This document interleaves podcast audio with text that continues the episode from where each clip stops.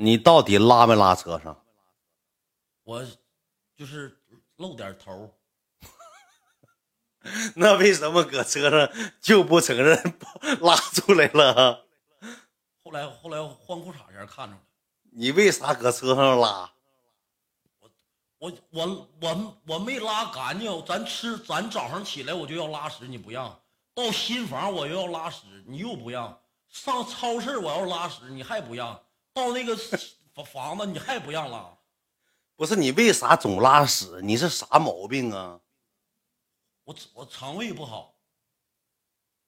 啊，就是等于这一天下来你屎都没拉干净呗，完了最后拉车上了，最后也没想拉车上，最后。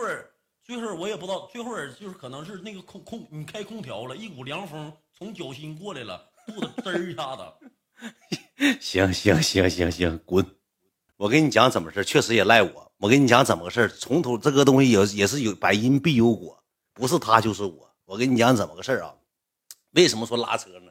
可能也是有这个原因，因为早上那天接亲，接亲你知道吧？接亲的时候呢，一早上起来他就要拉屎，我说你没完了。我说快点吧，人那头等着接亲、结婚、接亲去了，你快拉什么屎？就这么的，就没让他拉，拉一杆他赶紧开腚就出来了。头天晚上也喝酒了，出来了。出来之后呢，到这个接亲的楼，我们先到接亲楼下嘛。到楼下之后呢，俺们都搁楼下待着，因为人多上不去。我说他到我们上去的时候，到到这个新房之后，屋里全是人。来了比这时候跟我说一下，大哥，我搁这儿拉呗。我说赖子，我说你咋想的？我说这都是外地亲戚，非富即贵。我说人家结婚，你搁屋拉破粑粑，甭臭甭臭的。你给卫生间再开开，你给这帮人再给亲戚熏跑了。我说你咋想？你搁这拉，大哥，我真憋不住了，恩师，我搁这拉一拉一杆就行，我就拉完之后，我就没让他拉。我说那你人结婚，你能给人新房拉破粑粑吗？说这话没毛病吧？本来本来人家就结婚办的是这么幸福，我我妹妹的婚礼，我能让赖子一泼粑粑给婚礼破坏了吗？本来就挺忌讳的。我说你别拉了，好不拉了，不拉之后呢，俺俩下楼了。下楼之后我去买烟去。他就学着摸的进人超市，大姐啊，你家有卫生间吗？大姐说有卫生间，我上这拉破粑粑行不行？那姐说那你去上去呗。姐讲究啊，我这这头我给直接我一会儿我来二十块钱的东西啊，我买二十块钱东西，我跟你家消费。姐讲究人就往四处走，我说赖子走干啥呀？干啥呀？我说车队要出出发了，车队要出发了，我就不想让他拉，你知道吧？因为啥呢？因为那么多人，我跟谁也不熟悉，你说我俩还能在一块抽根烟唠会嗑。我说走。我妈呀！那我那我不拉了。我说走，不拉了。我又给他提溜出来了，提溜出来就走了。走进那个院之后呢，刚走到一半的时候，恩师不行，你就是接亲，我一会儿打车去也行，我得拉。我一看真憋不住了，去了。去到那之后，他刚进那屋之后呢，车队正好就出来了。车队出来之后呢，我就到超市，我就喊他，我说走了，车队走了。哎呀，你们先去吧，我那个啥，我打车去。我说什么玩意儿打车去？快点，快点！行，知道了，开定。就这么的，他把腚就开了，就这么的又没拉完，没拉完之后车队就走了。车队走之后呢，我哥搁车上呢，我哥心疼他呀。完了之后呢，我哥是啥意思？他就搁车上念秧。哎呀，这波屎拉稀碎呀，恩师没拉干净，肚子又疼了，坏肚子了，不咋整啊？恩师不行啊，要又要拉呀，咋整啊？完了之后我哥说这么说，说我开车，我说那远儿，说走吧。我我说干啥呀？咱别跟车队，因为本来我们那个车也不是跟车队，车队是路虎车队，我们的车就在后面跟着。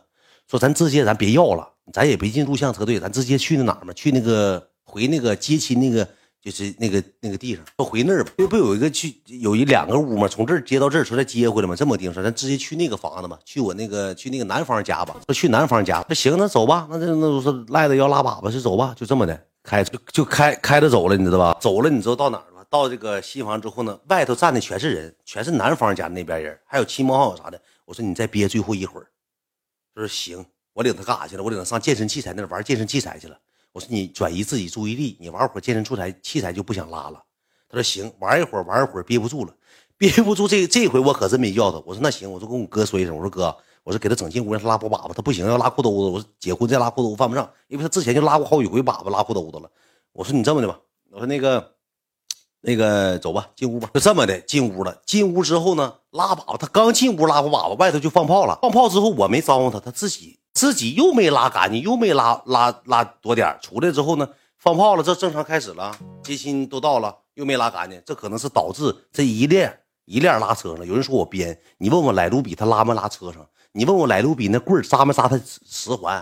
后期当天晚上这不没走了吗？我就跟你讲这事儿。当天晚上没走了之后，我搁高铁站我骂赖的嘛，骂完赖的之后，赖这时候起来，我就回酒店了。又回酒店之后，我又把房间续续完之后，赖的这时候我给打电话，我说下楼走了，我说别搁这待。赖的像一个就是被人家唾骂，就是感觉他是罪人似的，老乖了，头也没洗，牙也没刷，脸没洗，头发像莫西干似的，站我跟前。那我说那我我没起来，那我我喝多了，昨天喝太多了。我实在喝太多，没起来，赖了四千块钱没了。（括弧这两个房间，一个房间一千零九十，我说两两千六千块钱又没了。哎，那是那咋整啊？我说你说咋整？我说咱还得搁待一宿。我说今天晚上答应大家伙直播。我说不直播怎么办？那你那找地方直播吧，那研究吧。我说那你一会儿请洗澡吧，你安排大伙洗澡按个摩吧，因为折腾一宿了难受。说行，就这么的，俺们找了个沈阳的洗浴去按摩去了，一共花一千块钱，俺们四四个人去按摩去。按摩之后，你知道赖赖卢比跟那个女的说了一句话啥话吗？不能按缸吗？你说什么？